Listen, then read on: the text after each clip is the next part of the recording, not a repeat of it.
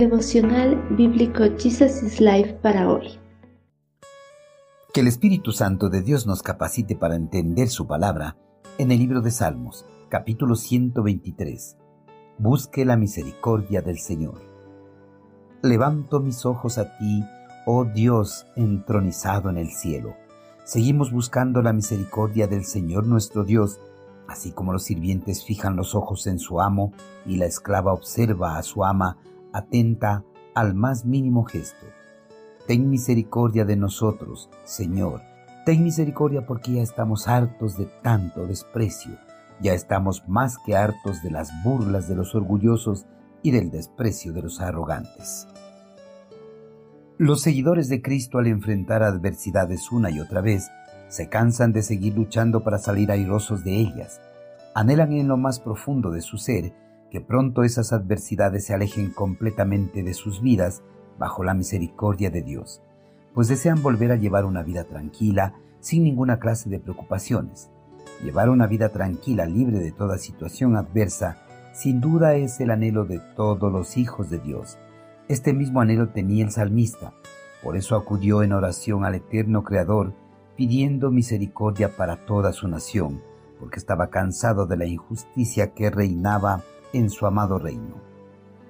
Tiempos posteriores al exilio babilónico y la repatriación del pueblo hebreo particularmente fue penoso, ya que los pueblos circunvecinos del reino davídico procuraban obstaculizar cualquier intento de reconstrucción de la nación, y por otra parte, las clases pudientes de la sociedad judía se dejaban llevar por la usura y esquilaban a los pobres y desvalidos de su propia nación. El salmista, ante esta situación humillante que estaba viviendo su pueblo, acudió al eterno Creador para que con su poder le saque de esta situación adversa. El salmista, desilusionado de todo auxilio humano, acudió directamente al Dios que habita en los cielos para que intervenga con su poder en favor de los oprimidos. En oración, levantó sus ojos al cielo y buscó la misericordia del Señor para su nación. Fijó sus ojos en Dios como cual sirviente fija los ojos en su amo y le observó como cual esclava observa a su ama, atenta al más mínimo gesto.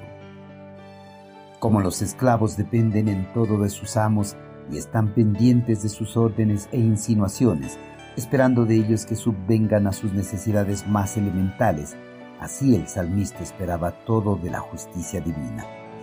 La situación en la nación judía había llegado al colmo pues por todo lado se podía observar los desprecios y escarnios de parte de las personas acaudaladas que con toda insolencia transgredían los derechos fundamentales de los pobres y necesitados de la nación. Por otra parte, las naciones vecinas de Judá se burlaban ante los intentos de reconstrucción de la ciudad.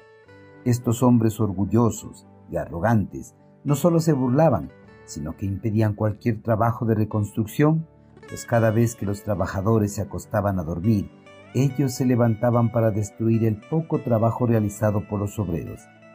El salmista estaba harto de tanta injusticia y del desprecio reinante. Anhelaba que la misericordia de Dios descendiera y juzgara a sus compatriotas que esquilaban a los pobres y desvalidas de su reino, y de la misma forma que juzgara a los enemigos de la reconstrucción de la ciudad. Queridos hermanos, el salmista estaba cansado de la situación que estaba atravesando su reino.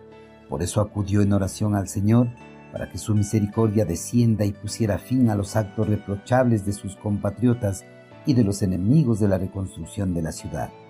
Al igual que el salmista, los seguidores de Cristo, cuando enfrentan situaciones de injusticia, deben orar a Dios para que su misericordia descienda y ponga fin a toda injusticia. Hermanos, Mientras estemos en este mundo, nos encontraremos con personas que impedirán que nuestro ministerio de servicio al Señor siga adelante. Pero ante estos obstáculos no debemos rendirnos, más bien debemos seguir adelante y poner en las manos del Señor estas situaciones adversas para que su misericordia sea derramada en nuestro favor y las personas que obstaculicen nuestro trabajo ministerial sean quitadas de nuestro camino para libremente seguir con la obra que Dios puso en nuestras manos.